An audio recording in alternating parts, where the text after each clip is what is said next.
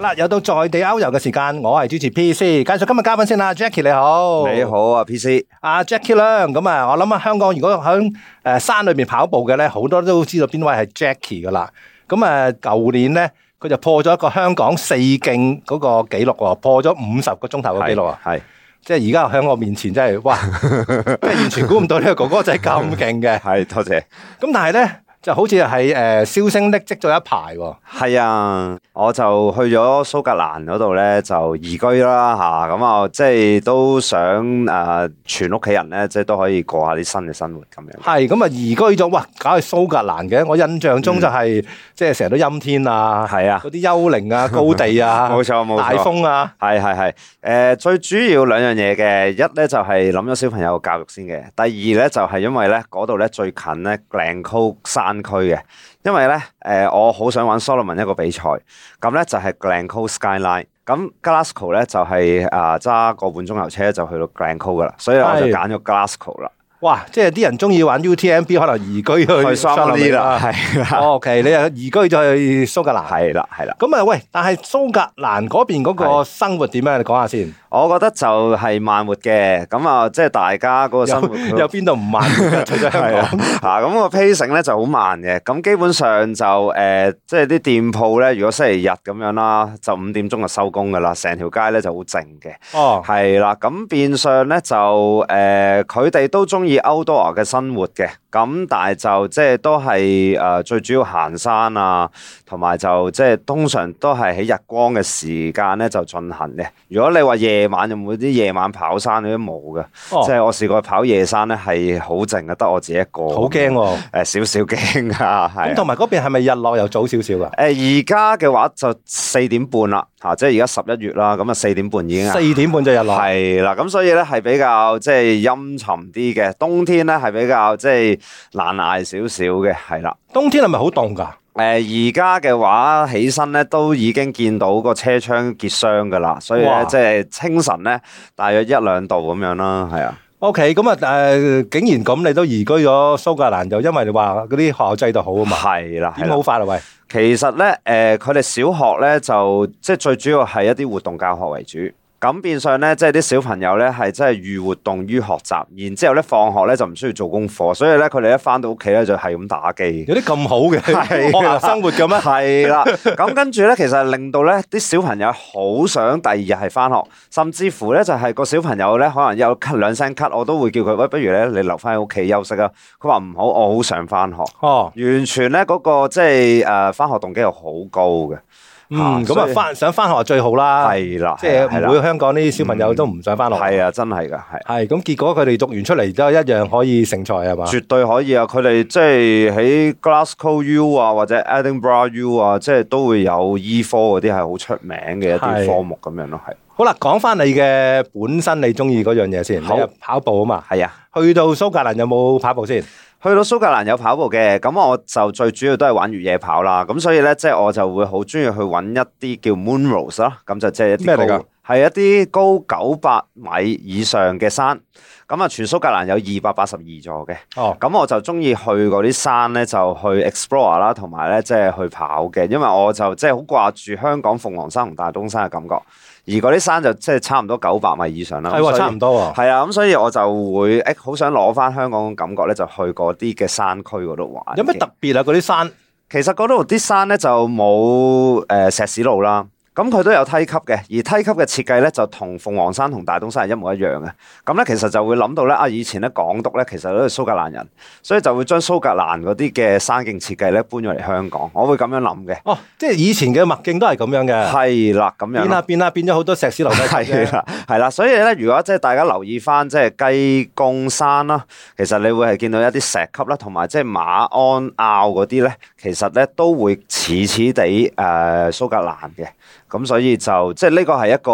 嘅設計點啦。另外咧就係、當嗰個山咧去到一啲比較高啲嘅位咧，其實咧似法國嗰啲 Alpine 嘅狀態，咁有好多瓦礫嘅，所以咧其實咧蘇格蘭嘅山咧，佢唔係高，但係佢嗰個嘅地形嘅 variety 好大，誒、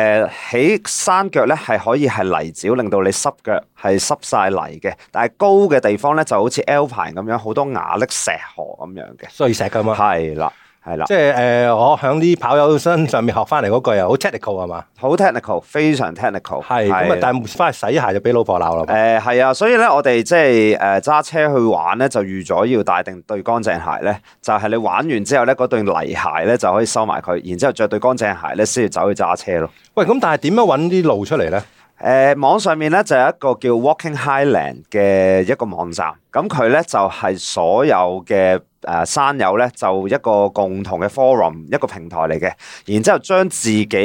一啲 GPX 咧就 upload 上去，然之後咧就公開分享俾大家嘅。哦，唔係官方嘅，佢都官方會出一本書嘅，但係同一時間佢又有一 part 係 forum 咁樣嘅，哦，幾好喎。係啦，咁所以一個平台係大家可以 share 個 resources 咁樣咯。咁就诶呢個跑步啊，嗯，咁就你自己一個去跑啊？誒、我好彩咧，就都叫喺格拉斯哥咧，即係都有一個香港嘅山友咁樣，但係都係喺格拉斯哥先識嘅。哦咁所以即係我哋誒、即係新移民落地嘅時候，即係我都有約佢咧，啊一齊去 explore 下某啲地方咁樣嘅。嗰個山友咪香港係做呢個從事呢個買賣運動用品嗰位啊？誒唔係唔係，嗰、個係後期 嘅，係啦，嗰、個後期嘅，但係就即係誒，我識嗰個就做 I T 嘅，係啊係啦係啦。 ，OK，咁你話從事運動用品嗰個咧，就近期咧，即係我都有去拜訪佢嘅，咁佢都有過嚟我嗰度咧，即係互相去誒交流咁樣嘅。點解我咁講咧？因為好得意嘅，即係譬如我見一啲朋友咁 Facebook 噶啦，嗯啊移民咗去英國喎咁係樣，係咁啊久唔久見到佢咧，啊原來咧就有啲家庭聚會咁係啊，係請係咗啲朋友，咦係呢個係阿邊個？ 係啊係，又移民咗過嚟啊？係啊係啊係啊， 跟住有一日佢哋可能去行山或者踩單車，咦呢個又過咗嚟啊咁樣，係啊係啊係啊。係咪即係其實好多香港人啊見到會？其實而家就會見到越嚟越多嘅，咁同埋就即係我個好朋友阿邦邦啦，其實即係誒大家會不斷交流個移民嘅地點嗰啲資訊嘅，係因為佢都想知道究竟啊邊一個地方會適合佢，咁所以即係 base on 我自己嘅格拉斯哥 experience 咧，我會分享翻我嘅 experience 俾佢，就等佢咧即係多個參考咁樣咯。係咁啊，平時你哋又就誒約出嚟跑步。係啦，誒、我哋約出嚟就唔會好似我哋香港咁容易噶啦，即係誒、每個禮拜六就去西貢、去大帽山、去誒、大嶼山就冇嘅，就反而咧就係、可能我哋要誒揸、車去第二個城市，咁跟住之後可能 stay 一個 long weekend 嚇、咁就誒、去同嗰個 friend 咁樣係就一齊 explore 嗰一區嘅地方咁樣咯。但係即係就算揸去隔離個省嗰度都要係個零兩個鐘啊！個零兩個鐘係基本噶啦，咁所以咧即係誒、呃香港就曾經出現一個字叫做一小時生活圈啦。啊咁，所以變相咧就完全咧喺英國咧體會到呢樣嘢嘅。係係啦，咁又覺得咧，即係以前就會覺得，哇！我如果係要由香港島揸到去深圳嗰度咧，去玩山，哇，好似好遠喎。咁但係咧，到到而家咧就會覺得，誒、哎其實好平常嘅啫。咁就唔同。你喺你個灘嗰度揸出咗去之後，就嗰啲路就冇咁多車啊。係啦，同埋高速公路咯，啊最主要都係。係啦。 O K，咁啊，除咗話跑步咧，我見你有踩單車喎，有啊有啊，咁我都而家有踩 gravel bike 嘅，咁咧就係即係好一啲。粗碌嗰啲。係啦，粗碌，但係咧佢又係耷頭嘅越野單車。咁最主要嗰種單車係攞嚟做一啲騎行啊，或者係一啲即係冇咁 technical 嘅越野路咁嚟到去踩嘅。咁最主要係因為我喺 Glasgow 咧就係識到 He-Man 啦，He-Man 係一個即係香港嘅攝影師啦， O K，係啦。我之前訪問過佢啦，係佢好中意單車嘅喎。佢好中意單車啊，咁所以咧，即係我都被佢咧嗰種即係對單車嘅熱血咧感染咗，所以我都咧跟佢買咗架 gravel bike。咁然之後咧，即係到到依家，即係我哋都幫 Sport Soho 啦，即係去寫下啲啊蘇格蘭嘅遊歷啦。咁所以就造就咗開始玩 gravel bike 嘅旅程啦。但你之前係咪唔踩單車㗎？我之前喺香港都有踩 road bike，但係未必係話誒咁多時間放落去單車度，因為我自己都會誒、呃想跑多啲比賽，跑多啲山嘅比賽為主嘅，係啦。嗰啲踩單車嗰種方式係咪都係越野咁樣踩法㗎？其實就兩個嘅，即係嗰架單車咧，佢勝在咧就係佢可以應付一啲我哋叫叻石路嘅地係方啦。碎石路咁啊係樣。啦，碎石路啦。咁同一時間咧，就係、有啲地方咧就誒、呃可能踩公路咧都可以。係。咁變相咧就呢架車嗰個嘅誒兼容性咧就比較大啲嘅，我覺得係啦。咁但係會唔嗯會去即係如果去到啲 off road 嘅，有冇上高落低都好辛苦下㗎？呃誒、有㗎，有陣時大級嗰啲石級咧，我哋都會抬車車咯，哦係啦、咁所以即係呢啲都係誒、呃即係 gravel bike 生活嘅一部分嚟嘅。喂，好似都唔錯喎，去到即係蘇格蘭成日都以為陰陰地天啊，又大風咁樣，原來都唔係喎。其實天氣都係咁樣，但係咧最欣賞咧就係嗰度嘅玩 outdoor 嘅人咧，佢哋個 mindset 好 tough，佢哋會覺得咧係只不過我哋着唔啱件衫，哦，而唔係因為個天氣。即係咧呢個世界係 no bad weather。Only if you just wear the wrong clothing 咁係樣嘅嚇，咁、即係我俾呢一句説話咧係 inspire 得好重要嘅，即係俾我就即係知道就係、咦係喎，即係誒落雨其實即係大不了咪即着係唔好件衫賴地硬 啦。係啦，即係生活都一樣要過噶啦嚇，咁所以即係自此之後就係落雨照跑步，誒、即係照踩車嚇、到到依家即係天黑都照出去踩車或者跑步嚇、即係只不過攞個頭燈着多件衫就可以啦。但係即係去到啲誒我野外嘅地方都係基本上好安全嘅。係嘅，冇野獸嘅。嚇、即係唔冇野獸係啦，即 係唔會有猛獸嘅，即係唔會話獅子、老虎、紅人冇嗰啲熊㗎嘛係嘛係啦，最主要都係啲純温純嘅動物，就係牛、羊、馬，跟住咧就係攞跟住狐狸啊嗰啲咯。係，係啦，咁所以就即係相對安全嘅。好似都唔錯喎。聽佢咁係啦講，，不過就咁啊咁講，如果你真係誒、呃即係要喺一啲黑夜啊，或者比較凍啲嘅誒環境咧，去行山啊嗰啲咧，一定要即係帶足夠嘅裝備，同埋咧就一定要誒帶紙嘅地圖同埋指南針。因為咧，誒蘇格蘭好似你頭先咁講啦，天氣比較差啦，佢能見度有陣時係好低，同埋佢嗰個路線咧可能係 pathless 嘅，即係冇路線嘅。嗯，變相咧，你一定要有自己基本嘅山野知識去做一個導航，哦，係啦，令到你咧就可以安全落翻山嘅。係。喂，可唔可以講一次咧？你去揾你啲 friend 嗰個情況好嘛？誒、呃我就誒、約即係格拉斯哥嘅一個誒、即係朋友啦。咁咧就我哋係冬天嚟嘅，咁我哋就係玩即係登雪山嘅。哇，登雪山。係啦，登雪山嘅嚇，我哋冬天又玩登雪山，即係要着冰爪啦，啊拎冰褲咁樣嘅。咁跟住就我哋就去到一個山頂嘅時候咧，其實咧就即係風和日麗嘅。咁跟住咧，我原本個 plan 咧就想咧去對面咧，即係再高啲嗰個山嗰度。咁但係咧就即係遇着當地嘅一啲人咧就話，誒嗰座山咧今日咧。個 aspect 咧係即係非常適合咧 avalanche 嘅，即係有雪崩嘅。咁所以變相即係我哋咧就冇去嗰嗰個地方啦。嗯然之後我哋咧就知道，誒、我哋咧就要誒、呃即係用另一條線咧落翻去。但係當我哋用另一條線落翻去嘅時候咧，其實咧都有啲驚險嘅，因為我個 friend 咧其實佢未必話係好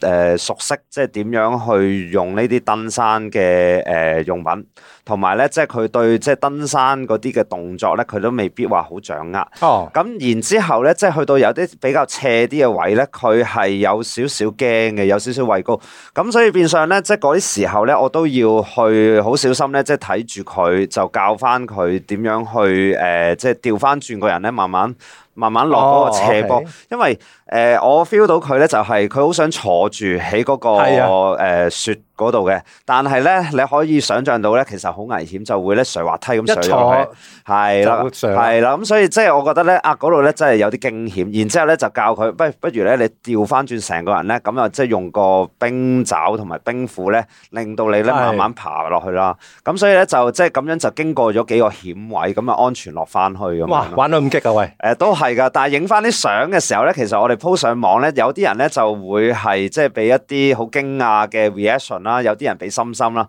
但係同一時間咧，即係誒喺嗰張相睇到，其實個斜度都好險要，同埋咧嗰啲位咧你冇遮冇擋咧冇樹去撈住你嘅，咁係所以我而家諗翻嘅時候咧，嗰一日咧都算好彩咧，大家係平安落山咁樣咯。即係唔覺意跣一跣腳咁係就啊，其山實底都係真下面見係啦係啦，都會驚有一啲雪誒、呃山難咁樣嚇，因為咧誒、呃即係蘇格蘭嘅雪山係出名咧，avalanche 嘅機會係好高嘅。係，所以咧，我哋咧係一定要每一次上山嘅時候咧，一定要睇嗰個國家嗰個嘅 weather report 係同埋 forecast 先喺個再決定啦。雪崩嗰個預測係點啊係啦樣，係啦，所以咧係玩緊另一啲嘢嘅。係喂，啦咁你嗰個 friend 之後仲有冇再跟你行山啊？誒呃嚟緊，我哋啊有嘅有嘅，夏天嗰啲佢有跟嘅。咁同埋即係大家都即係誒冚咗，就係話嚟緊冬天咧，就叫埋戶外用品公司老闆咧，就一齊咧就去玩雪山咁樣嘅。係，所以咧，即係最近我都即係建議阿老闆咧，即係都買誒一啲比較好啲嘅 gear 咧，就係嚟緊我翻去咧蘇格蘭就同佢哋一齊上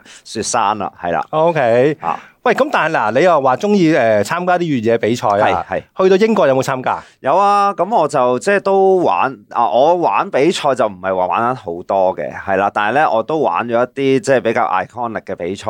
咁咧其中有一個就叫做毅行者啦，另外一啊個英國毅行者係啦，英國毅行者啦。咁就跟住另外嗰個咧就係喺 Scotland 嘅，就係 Solomon Skyline 嘅。咁嗰個咧就係一啲 sky running 嘅跑嘅越野跑嚟嘅。啊，係啦，咁就即係你可以想象就係兩公里嘅路段咧，我要落山落一千米咯。哇！係啦，即係你可以想象就係黃龍坑嘅一千米落山版本，但係就冇樓梯嘅，全冇樓梯全越野路嘅。哇！係啦，咁所以你可以想象到嗰種斜啦，同埋嗰種崎嶇嘅難度咯。係 啊，咁呢啲誒唔係普通人嘅，呢啲要外星人先做。唔唔係嘅。但係唔係講嘅翻嗱，毅行者大家都熟悉啊係。係就聽講話香港嘅毅行者嗰啲路段咧，相對已經比較其他地方嘅難啊嘛。係啊，絕對係。英國點啊？英國咧就容易好多嘅，基本上咧佢嗰個總攀升係二千五百米誒嘅，一百咁少係啊一百公里就二千五百米攀升嘅。咁誒，呃佢、最高嗰座山咧都係唔夠三百米嘅，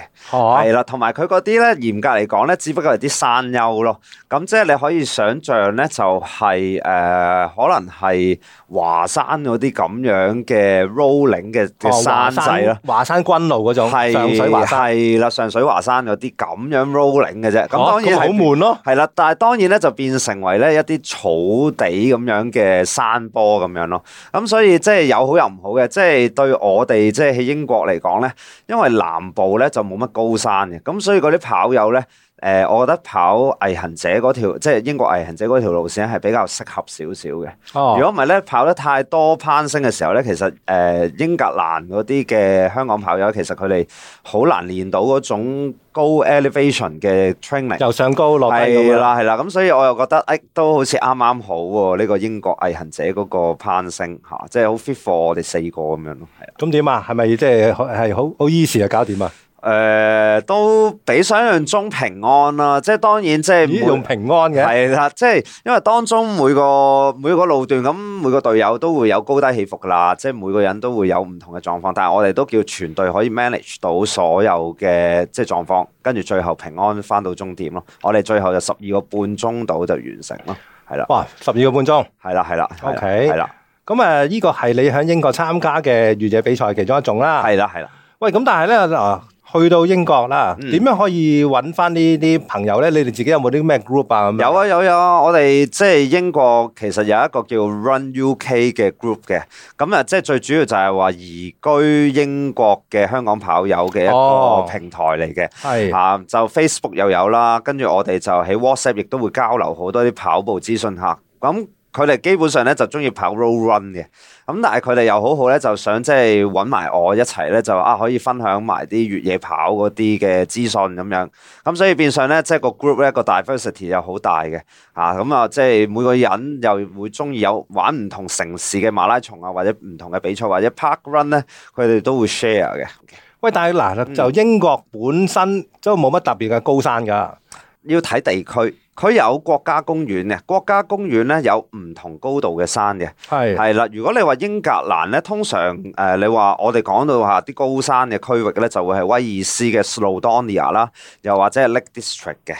係啦，咁跟住其他咧就會係講到蘇格蘭嘅 Glencoe 啦、Cairngorm 啊，嚇呢啲咁嘅山區咯，係啦，因為但係點解咁講咧？嗯就係全英國最高嗰個山咧，就喺你住處咧冇幾遠啫，係啊啊，兩個鐘頭早車嘅，係啦，，兩個半鐘，係嚇嗰個叫做 Ben Nevis 啊，係冇錯，一千三百四十五米，係冇錯，最高㗎啦，係啊係啊係啊。有冇去過啊？喂，有啊，去過兩次，咁咧啊兩次就一添係啦，一次咧就係玩比賽嘅時候咧要上頂嘅，哦，係啦，咁另外一次咧就係帶朋友咧，即係我做一個即係嚮導咁樣嘅角色啦，就帶佢咁樣去行嗰度嘅。難唔難去啊？其實就誒、呃如果你話上頂咧，佢有幾個路線嘅。咁我講話即係最親民嗰條路線啦，基本上咧都係有用石砌出嚟嘅石級。去到山頂嘅時候咧，係又係啲瓦礫啊，或者啲碎石路嚟嘅，但係咧就好闊。誒，亦都係小朋友都可以上到嘅。一個小朋友咧，就即係我講係大約六七歲嗰啲小朋友啦，即係跟住啲阿爸阿媽咧，來回就十四 K。就即係嗰個攀升上落咧，就真係大約千二千三咁樣嘅。咁大約就預八個鐘頭到啦，係一個來回。啊係咁咧就可以完成噶啦。風景如何啊？風景咧就真係睇日子，佢如果係風和日麗咧，基本上咧係三百六十度咧都係山嚟嘅。哦，係啦，咁咧你就會見到咧係連綿不絕嘅山脈嚟嘅。咁如果咧天氣唔好嘅時候咧，係一片迷霧嚟嘅，係乜嘢都睇唔到一嘅。個雲裏邊。係啦，所以咧你要去 Band Levis 咧，一定要做足天氣 forecast 嘅功夫嚇嘅準備咁樣。因為你話小朋友都上到去啊，係啊。但係都有唔少意外嘅，係因為咧個天氣突然間變化啊嘛。係啊，絕對係啊。咁因為就即係我即係有個 friend 咧，佢就玩誒同、我同一個比賽啦。咁但係佢咧就喺上緊 Band Levis 嘅時候咧，佢出現低温症，哦，所以咧去到山頂嘅時候咧，佢要揾嗰度 checkpoint 嘅工作人員咧陪佢落翻山。哦，咁咧佢先至可以即係平安咁樣咧，即係誒、呃退賽，然之後翻屋企嘅。哇！即係所以就唔可以睇少任何一個山啊。絕對唔可以啊，因為誒佢係極度虛耗嘅，即係你好似睇落去一千三米唔係啲乜啦，但係佢一去到有大風或者係有落雨嘅情況咧，係會令到我哋失温失得好快嘅，係啦，係咁誒嗱，呢個就係誒已經係即係個全個英國最高嘅山啦。係啊，咁誒當然啦，仲有好多山可以俾你慢慢發掘啦。係啊你會繼續寫專欄啦。係啊，係啊，係啊，咁啊，喂，我見到嗰啲相咧好正喎，尤其是咧係誒有啲彩虹咧，哦，係啊。哇，好正啊！係啊，絕對係啊！我哋都好慶幸嗰一次去 Glencoe 踩單車嘅時候咧，就係咁啱眼前，即係因為嗰陣時咧，我哋踩單車係落緊雨，咁但係咧去到山頂嘅時候咧，咁啱咧就有道陽光咧就照射落嚟，然之後咧就出現咗一條好鮮色嘅彩虹。咁跟住我叫軒咩？喂，呢度有條彩虹，我哋快啲影咗先啦！咁樣我哋可以交上俾 Sportso 海。咁你又唔同 嘅，你同樣有個專業攝影師。係啦，咁所以 咧，即係我我覺得係好好彩，就係可以認識到 He-Man 啦，同埋變相就大家本身背景唔同，我係跑山，佢係一個即係單車攝影師咁樣，就呢一個嘅即係 chemistry 咧，係誒令到我哋個旅程係更加豐富。喂，咁誒，即係我哋講唔好講啲玩嘅嘢啦，好啊講翻你正經做嘢先。好啊好啊即係大家都好擔心去到英國冇公開啊係啊嘛。係啊係啊係啊！咁啊，但係我知你都揾翻你本職可以翻到工喎。係啊，都係㗎。誒，我自己就本職就係物理治療師嚟嘅，咁我亦都成功即係註冊咗英國嘅物理治療師嘅執照啦。咁誒、我自己而家咧就喺 NHS 嗰度都係繼續做緊呃誒物理治療嘅助理嘅，但係咧我另外公餘嘅時間咧，我就喺屋企咧即係有晒儀器，有晒治療儀器，我就即係開始做一啲 private practice 咁樣嘅。係係啦，咁變相有啲香港人佢哋誒啊可能喺醫院嗰啲地方，佢哋做嗰啲治療嚇、可能即係誒未必足夠去幫到佢好快去復原嘅，咁佢哋就可能會想試下喺我嗰度啊，又試下用下其他唔同嘅治療儀器去幫佢哋咁樣咯。係租嗱，即係想點咧？你去到你又揾到自己嘅工作，嚇，又可以自己做自己嘅嘢，係仲可以去玩啊，就係啊跑山、踩單車，係啊係啊，生活係都啊係非常之唔錯。係，啊，我覺得誒、呃即係雖然嗰個人工誒唔、及香港嘅，呢個係事實嚇。咁、但係咧，我覺得係多咗時間，係多咗一啲人生經歷嘅。咁到到我而家即係一年半之後翻嚟香港，再回望翻呢一年半咧，雖然每一日每一步都好辛苦，但係咧。原來不知不覺咧，自己係喺呢一年半咧，係即係除咗係同鬼佬嚇講英文咧流暢咗之外咧，勇敢咗之外咧，我覺得係個遊歷同埋喺蘇格蘭咧，即係睇個天氣啊，睇嗰個地方咧，其實見到自己誒、哎要好 humble，每一日咧都要去努力啦，去學一啲新嘅嘢咁樣咯。即係到到依家咧，我去同其他朋友去分享我嘅經歷咧，我都覺得係仍然好精彩嘅。其實對於一個阿 Jackie 咧咁犀利嘅越野跑手，係佢嘅人生都可以一樣咁樣堅持法係嘛？係啊係啊係啊，一樣咁樣克服啊，幾有係幾啊痛咁咪又繼續跑咯，係嘛係啦幾辛苦繼續跑啦。係啦，即係最緊要就係明知四徑係難嘅啦，咁但係你唔上線，你唔踏出第一步，你係永遠唔知究竟你下一步會得到啲乜。咁所以其實就即係見步行步就即係係一個幾好嘅座右銘咯，我自己覺得嚇、即係唔好去擔心自己唔夠能力嚇，咪、就咁去到嗰度唔識嘅話咪學咯。你學咗嘅時候，你就可以再踏出下一步。咁跟住之後繼續去發展嘅時候，就會見到，咦，原來係行咗條彩虹出嚟咯。 OK，希望就啊你繼續吓順利工作，跟住玩晒所有嘅山女。好多謝 P C，好多謝 Jackie，好，拜拜。拜。